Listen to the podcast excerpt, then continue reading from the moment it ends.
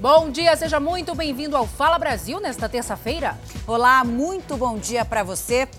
O Fala Brasil começa com o mistério de um caso de agressão num condomínio de luxo em São Paulo. Um assessor de imprensa de artistas famosos foi agredido dentro do apartamento onde mora por três horas seguidas. Pois é, Camila, a vítima autorizou a entrada desse agressor pensando ser outra pessoa, só que o assessor não seria o alvo desse criminoso, Zucatelli. Camila, bom dia para vocês. Que confusão, hein? A polícia ainda tenta esclarecer esse caso, né? E não é fácil, viu, Camila? Viu, Salcio? Um bom dia para vocês. Porque o agressor fugiu apenas com o celular da vítima e não foi identificado. O assessor recebeu nossa equipe e contou os momentos de terror que viveu. Veja. As agressões estão por todo o rosto do Marco Antônio. A mão também teve um corte. Essas são as marcas de uma violência, até agora sem explicação. Marco trabalha como assessor de imprensa no mundo artístico. Os atores Kaique Brito e Vitor Sparapani, que trabalhou na novela Jesus da Record TV, são alguns dos agenciados da empresa dele. Eu prometo que eu nunca mais vou ficar na presença dessa mulher de novo. O assessor é morador de um condomínio de luxo na região da Avenida Paulista, uma das áreas mais caras de São Paulo. No domingo, teve o apartamento invadido por um homem armado que se apresentou como Rodrigo. A hora que eu abri a porta, ele já sacou a arma. Eu, até aquele momento, não sabia se era de verdade, se era de mentira a arma. Marco esperava a chegada de uma pessoa que também se chamava Rodrigo. A visita iria pegar brindes da agência dele. A coincidência dos nomes fez com que o agressor fosse autorizado a entrar sem a verificação de um documento de identidade.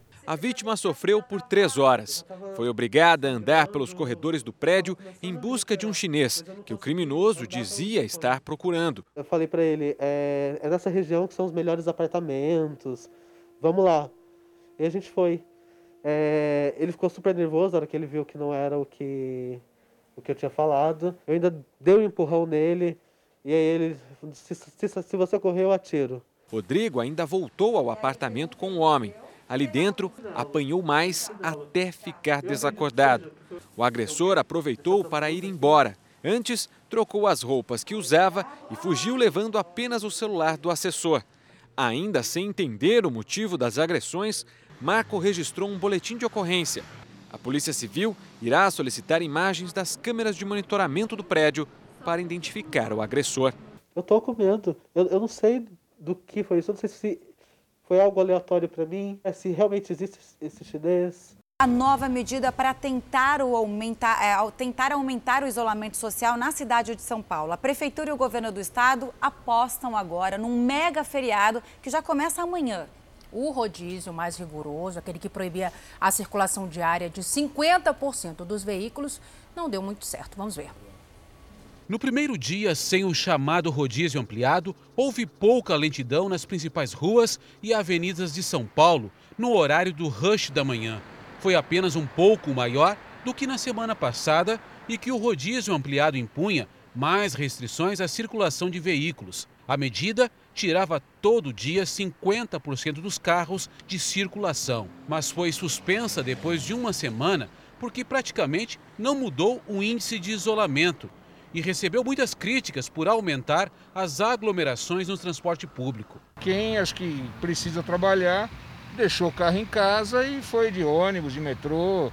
Quem não obedeceu às restrições saiu com um carro próprio e foi multado. Dificilmente deve conseguir anular a infração, é o que diz essa advogada. Então está, está atrelado se você poderia naquele dia andar ou não. Se esse rodízio deu resultado ou não, isso não pode ser, estar, estar relacionado ao direito de você infringir ou não uma lei. O prefeito de São Paulo está preocupado. Apesar de nove em cada dez internados com Covid-19 terem se recuperado, ele alerta que 91% dos leitos de UTI da cidade estão ocupados. Além disso, a primeira fase de um estudo feito nos bairros mais afetados na capital mostra que apenas 5% dos moradores já tiveram contato com o vírus, o que demonstra um potencial para o crescimento do contágio. Para aumentar o isolamento social rapidamente, o prefeito Bruno Covas resolveu antecipar dois feriados municipais, Corpus Christi e o Dia da Consciência Negra. O projeto já foi aprovado aqui na Câmara dos Vereadores e a cidade de São Paulo deve ganhar um feriadão ainda esta semana. O governador João Dória também quer antecipar o feriado estadual de 9 de julho para o dia 25 de maio. Dessa forma, a cidade teria seis dias seguidos de feriado prolongado. A expectativa é chegar a pelo menos 50% de isolamento, o que não parece ser fácil. No fim da tarde desta segunda-feira, uma carreata contra a quarentena parou a marginal Tietê um grupo se aglomerou para protestar. A interdição da pista complicou o trânsito. Vamos falar ao vivo com o repórter Lucas Carvalho, que tem mais informações sobre este feriado antecipado. Lucas, bom dia. Começa a valer amanhã mesmo, é isso, né? É isso, Zucatelli. Um ótimo dia para você também, para quem acompanha o Fala Brasil. Começa amanhã, mas só aqui na capital paulista. Então, como é que vai funcionar? O feriado de Corpus Christi, que seria no dia 11 de junho, foi antecipado para amanhã. Já o feriado da Consciência Negra, do dia 20 de novembro, antecipado para quinta-feira. Na sexta-feira, a Prefeitura de São Paulo vai decretar ponto facultativo. E na quinta-feira, a Assembleia Legislativa de São Paulo vota um pedido do governador João Dória para antecipar o feriado de 9 de julho da Revolução Constitucionalista de 32 para segunda-feira. Aí sim, se esse pedido for aprovado, é feriado em todo o estado de São Paulo e no caso de quem vive aqui na capital paulista, seis dias em casa. Voltamos ao estúdio do Fala Brasil. E olha, gente, de volta a São Paulo, 7 milhões de máscaras cirúrgicas chegaram agora de manhã ao Aeroporto Internacional de Guarulhos, na Grande São Paulo. Material essencial para combater a pandemia. A gente vai falar com a repórter Maria Carolina Paz, que está no aeroporto neste momento. Maria, bom dia para você. De onde vieram essas máscaras e para quem será, essas máscaras serão distribuídas, por gentileza? Bom dia para vocês também, a todos que nos acompanham aqui no Fala Brasil. Essas 7 milhões de máscaras vieram bem cedo, chegaram em um carregamento que veio da China. Elas foram adquiridas pelo governo de São Paulo e serão distribuídas em toda a rede hospitalar do estado. Estado. Elas são destinadas aos profissionais da área da saúde que estão na linha de frente do combate ao coronavírus. Ao todo foram investidos 63 milhões de reais na compra destes equipamentos. Voltamos ao estúdio do Fala Brasil. Obrigado, Maria Carolina. 200 novos respiradores chegaram ao Ceará nesta segunda-feira. Além dos aparelhos, há equipamentos de proteção individual para os profissionais que estão atuando na linha de frente no atendimento de pacientes. A carga com mais de 100 toneladas de insumos veio da China. De acordo com o último boletim do Ministério da Saúde, o Ceará soma 26.363 casos de coronavírus, com 1.748 mortes. Camila. A Covid-19 preocupa numa clínica de idosos em Itu, no interior paulista. Segundo a prefeitura, todos os idosos que moram no local contraíram a doença. Nove funcionários também teriam sido contaminados, mas a clínica garante que esse número não é real. Nove pessoas morreram. A primeira morte registrada na clínica localizada no centro de Itu foi no dia 3 de maio. De lá para cá, o local já registrou nove mortes de idosos por Covid-19. As informações foram divulgadas pela Prefeitura. 62 pessoas, entre internos e funcionários, fizeram teste. 100% dos idosos estão infectados. Nove colaboradores também teriam contraído o coronavírus. Funcionários e a dona da clínica não quiseram se pronunciar sobre o caso. O advogado da clínica falou com exclusividade à nossa equipe e negou que todos os idosos testaram positivo. Aproximadamente 80% do, do, dos internos e entre internos e funcionários foram constatados a que já adquiriram o vírus, certo? Mas existiram exames que deram negativos, tá? É, e esses exames foram feitos aquele mais completo, que é o PCR, não foi o de teste rápido. O lar de idosos funciona há aproximadamente quatro anos no centro de Itu. Vizinhos e pessoas que têm amigos internados neste estabelecimento afirmam que nunca viram qualquer tipo de problema, nem mesmo com relação à limpeza. Para essas mesmas pessoas, o fato da clínica continuar funcionando em sistema de creche, ou seja, quando o idoso vem para passar apenas o dia ou a noite aqui dentro, é que contribuiu bastante para o alto número de casos de coronavírus. Depois que a situação se agravou na clínica, a Prefeitura de Itu fez a testagem de mais 134 pessoas em duas clínicas municipais. Todos os testes deram negativo. Está internado um homem que foi resgatado depois de um soterramento em Ibirité, na região metropolitana de Belo Horizonte. Nossa equipe flagrou o exato momento do resgate da vítima soterrada, mais de três horas e meia depois da terra ceder. O operário, retirado pelos bombeiros, recebeu os primeiros socorros do SAMU ali mesmo. Com dificuldade, os militares levaram a vítima até a viatura. Ele está muito confuso ainda, ele não consegue falar direito o que aconteceu. O estado dele é, ele está estável, mas requer uma avaliação bem minuciosa porque ele ficou muito tempo soterrado, né, totalmente embaixo da terra. Foi um trabalho em equipe.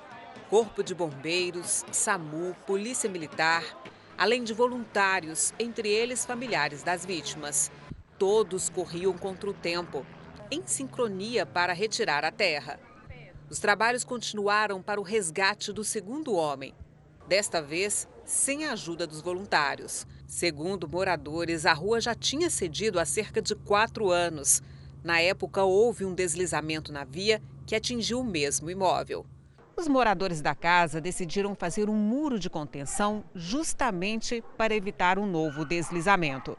Quando eles construíam dois tubulões, a terra cedeu. O segundo homem também foi retirado, mas não resistiu. O irmão de um dos soterrados também ficou ferido. Várias operações policiais acontecem agora de manhã em comunidades do Rio de Janeiro. A gente vai para lá com a Aline Pacheco. Aline, bom dia. Os alvos da polícia são traficantes de drogas?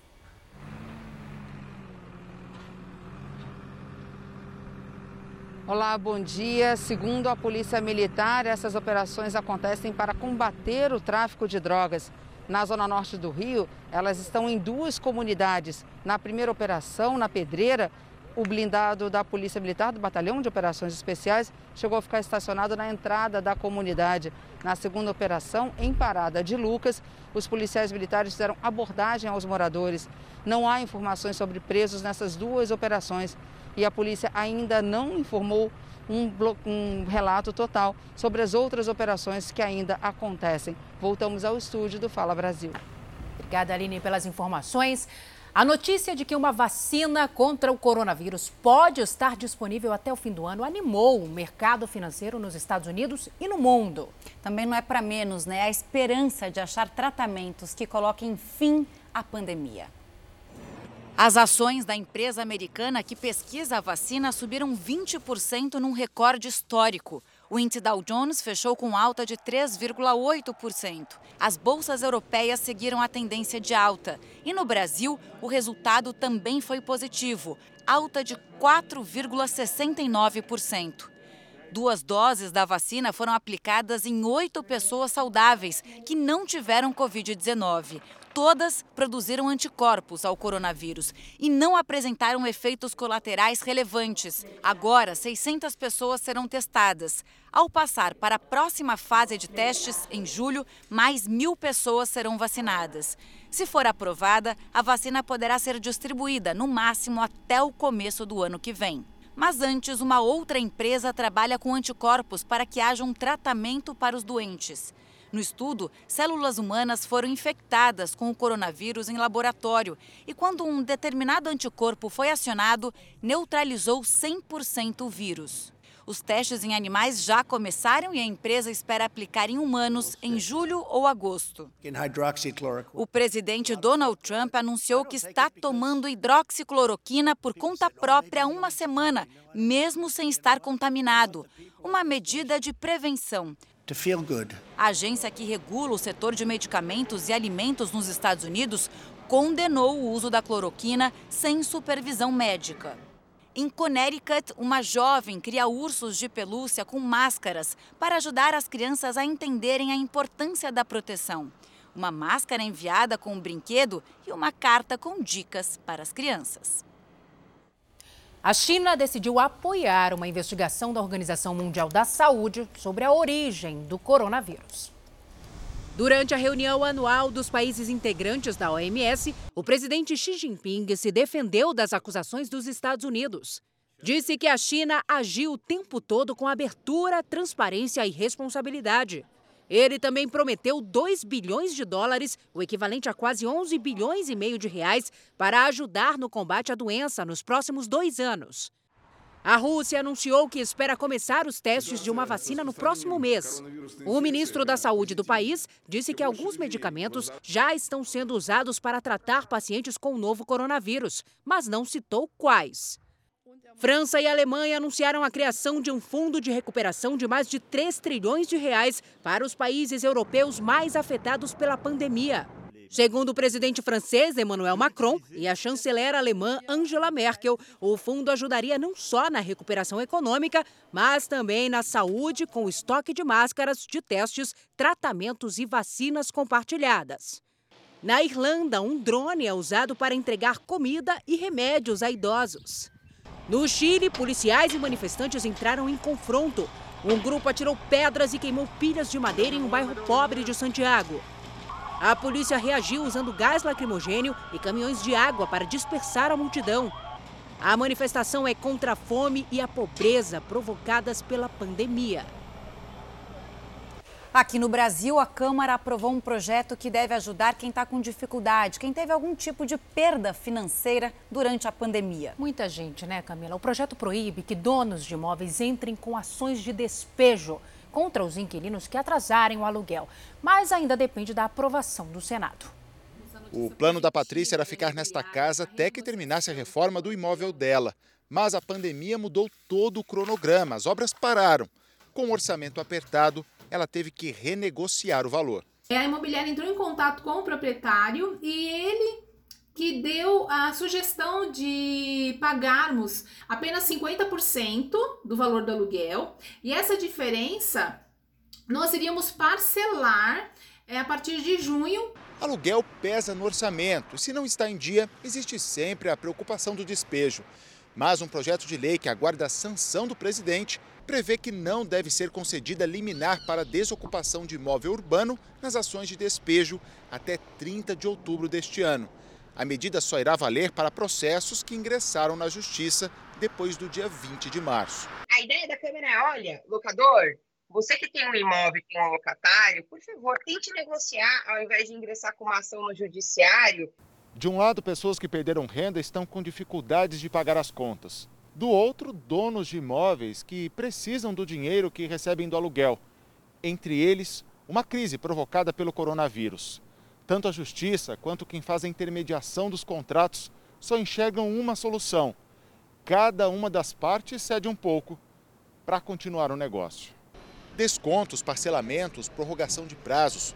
Qualquer ajuste entre o dono e o inquilino pode ser melhor do que levar o caso à justiça. Um imóvel vazio, nós vamos ter dificuldade de alugar, vai demorar, vai ficar vazio, o proprietário não vai ter renda. Então é melhor facilitar para o inquilino, fazer com que ele fique lá nesse imóvel, nesse momento difícil, ajudá-lo nesse momento difícil, que é um momento que todo mundo vai ter que passar.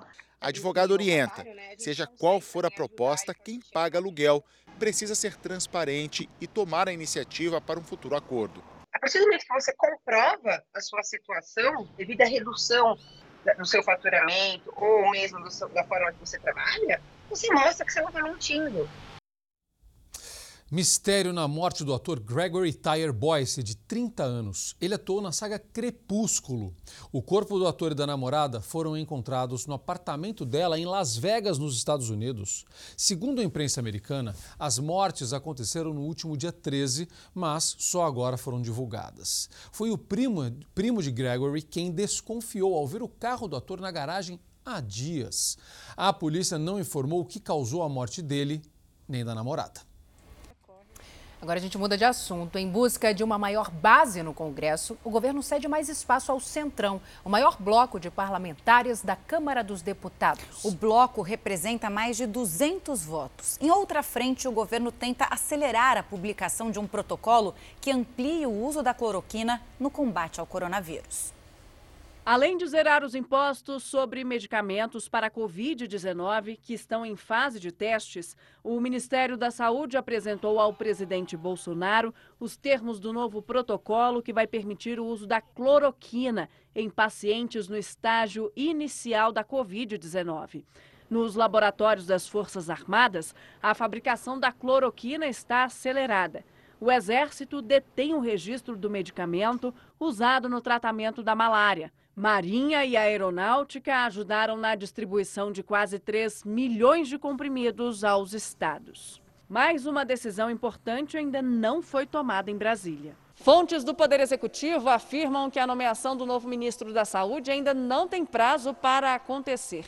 Mas foi publicada a decisão do Palácio do Planalto de suspender as atualizações cadastrais do Bolsa Família enquanto é pago o auxílio emergencial de 600 reais.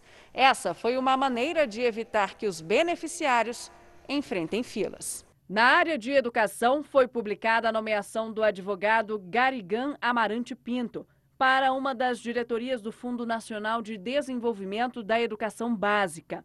Amarante atuou nos últimos 22 anos em funções de assessoria do Partido Liberal, comandado por Valdemar da Costa Neto. A nomeação faz parte da tentativa do governo de construir uma base no Congresso e de se aproximar do Centrão. No Congresso, o presidente da Casa, Davi Alcolumbre, decidiu cancelar o recesso parlamentar após ouvir lideranças partidárias. As votações vão ser mantidas à distância. Mais assunto de Brasília, agora com Yuri Ascar, as investigações sobre a suposta interferência política do presidente Jair Bolsonaro na Polícia Federal ganhou mais um personagem, o empresário Paulo Marinho. Yuri Ascar, bom dia para você. O empresário vai ser ouvido né, no mesmo inquérito aberto no Supremo Tribunal Federal. Explica melhor para a gente, por favor.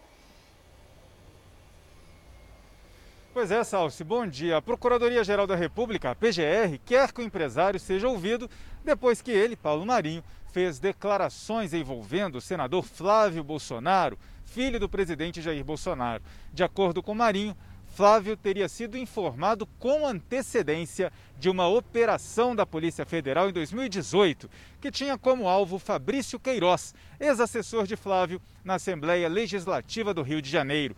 Marinho é suplente de Flávio Bolsonaro no Senado.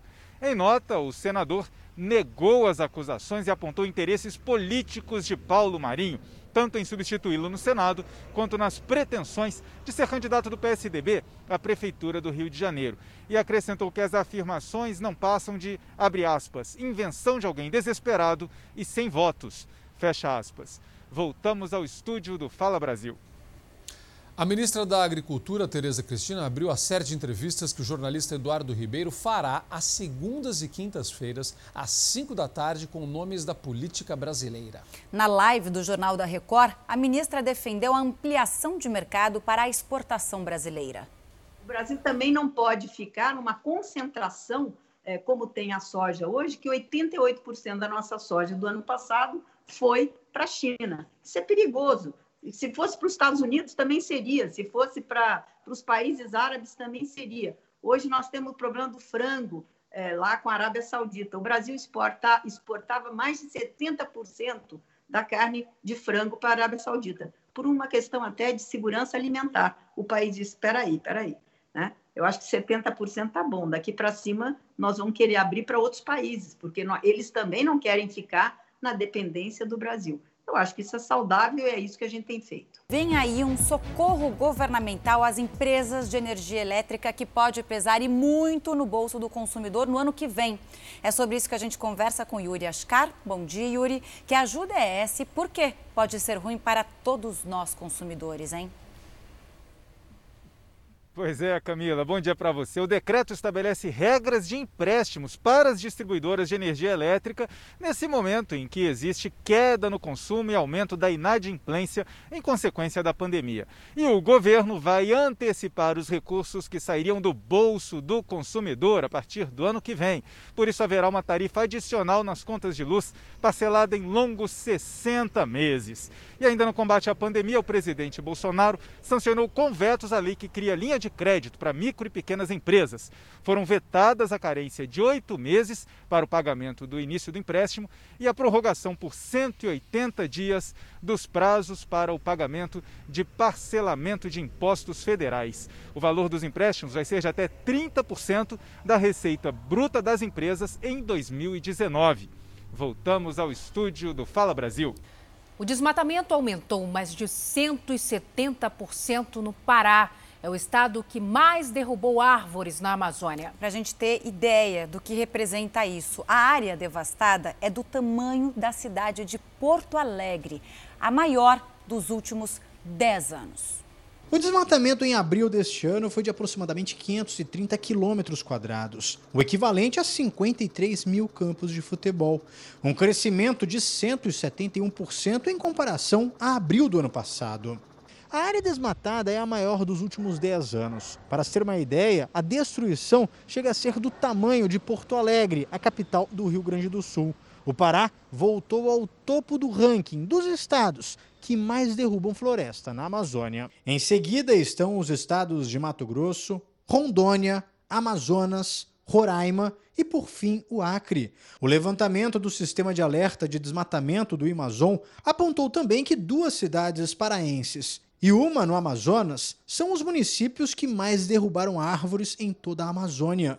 Muitos desses desmatamentos ocorreram em reservas indígenas. Um dado grave, já que esse aumento ocorre em meio a recomendações de distanciamento social, devido à pandemia do novo coronavírus.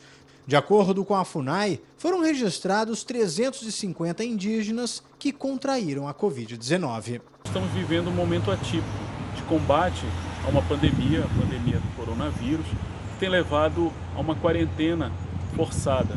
E isso tem limitado muito as instituições fiscalização, atividades, sobretudo de campo, de ida a campo para coibir essas atividades. Solidariedade que faz a diferença. Muitas famílias carentes estão precisando de apoio nesse momento de crise e a campanha SOS Famílias do Sertão está levando ajuda a essas famílias mais afetadas pela pandemia no Nordeste. Já tem muita gente colaborando, viu? Se você ainda não contribuiu, aponte o seu celular para o QR Code que está aí na sua tela ou, se preferir, entre no site sosfamiliasdosertão.org. Seja solidário, participe, faça sua doação e ajude a quem precisa. Governadores de Roraima e Pernambuco testaram positivo para o novo coronavírus. Até agora, cinco governadores já foram contaminados. O resultado para a Covid-19 do governador pernambucano Paulo Câmara saiu na noite desta segunda-feira. Ele apresentou apenas sintomas leves e vai ficar em isolamento em casa. As atividades do gabinete de enfrentamento ao novo coronavírus permanecem e o governador vai coordenar o trabalho de casa. Antônio Denário, governador de Roraima, também testou positivo depois de fazer o segundo teste. Ele disse que, apesar da febre e tosse, está bem. Denário e a família vão ficar em isolamento. Ele continua trabalhando de casa. Desde o início da pandemia, os governadores Wilson Witzel, do Rio de Janeiro, Helder Barbalho, do Pará, e Renan Filho, de Alagoas, também testaram positivo para a Covid-19.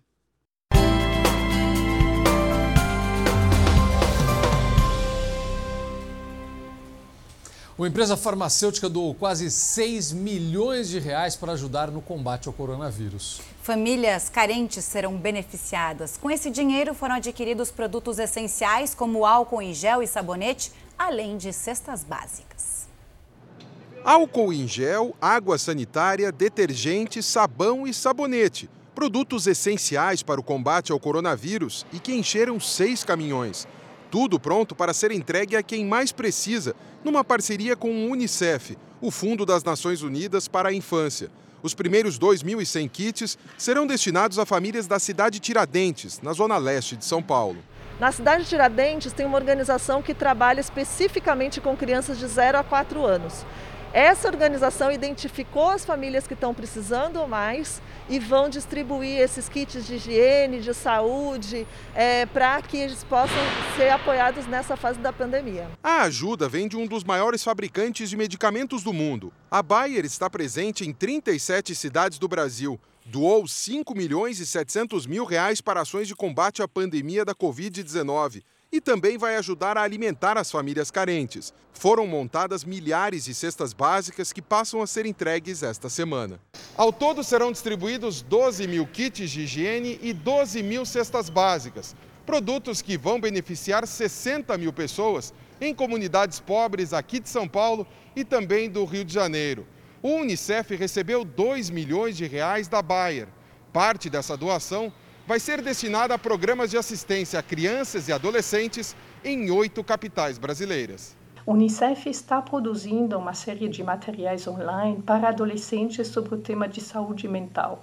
Eles trazem informações sobre o autocuidado, a autoproteção, para que os próprios líderes jovens possam espalhar essa informação entre seus pares para poder lidar melhor com essa situação de distanciamento social. A farmacêutica destinou mais 900 mil reais para a compra de máscaras e outros equipamentos de proteção para profissionais de unidades de saúde. Uma delas é o Hospital de Amor, que trata pacientes com câncer em Barretos, no interior de São Paulo. Outros 2 milhões e 800 mil reais foram doados para o programa de arrecadação solidária do governo federal e já começaram a ajudar lares de idosos em Sobradinho, no Distrito Federal, em Belo Horizonte e no Rio de Janeiro. São momentos onde precisamos mostrar eh, que somos parte da sociedade, que estamos do lado da sociedade e realmente fazemos todo o possível para ajudar a sair dessa situação de crise sanitária mostrar um caso bem curioso. Olha só que criatividade. A polícia prendeu um dos assaltantes que usaram um disfarce inusitado nos Estados Unidos. Olha só essas imagens. Eles invadiram uma loja de conveniência usando melancias para esconder o rosto. Os dois cortaram a fruta de maneira que só os olhos ficaram visíveis. A polícia não divulgou o quanto foi roubado. O crime aconteceu no dia 6 de maio, só que essas imagens só foram divulgadas depois da prisão de um dos suspeitos. E no Brasil, criminosos usaram panelas para aplicar golpes. É sério isso. A quadrilha dizia que elas eram importadas da Alemanha e que estavam pela metade do preço. É, só que, na verdade, esse super desconto aí não passava de enganação. O jogo de panelas era o presente de aniversário dessa aposentada de 73 anos. Ela e o marido foram abordados pela estelionatária que estava com uma criança no dia 25 de abril em frente à casa deles, no bairro Jardim Paulista, em Campo Grande. A mulher ofereceu o produto por 3 mil reais, mas chegou a diminuir o valor para 1.500 para que os idosos pudessem comprar. Para convencer as vítimas, ela disse que a mercadoria era alemã e de primeira qualidade. Daí ela, ela começou a conversar demais e falar, falar, e aí ela convenceu nós, um dinheirinho que nós tinha, e no instante ela pegou o dinheiro, não deixou nota, não deixou nada e foi embora.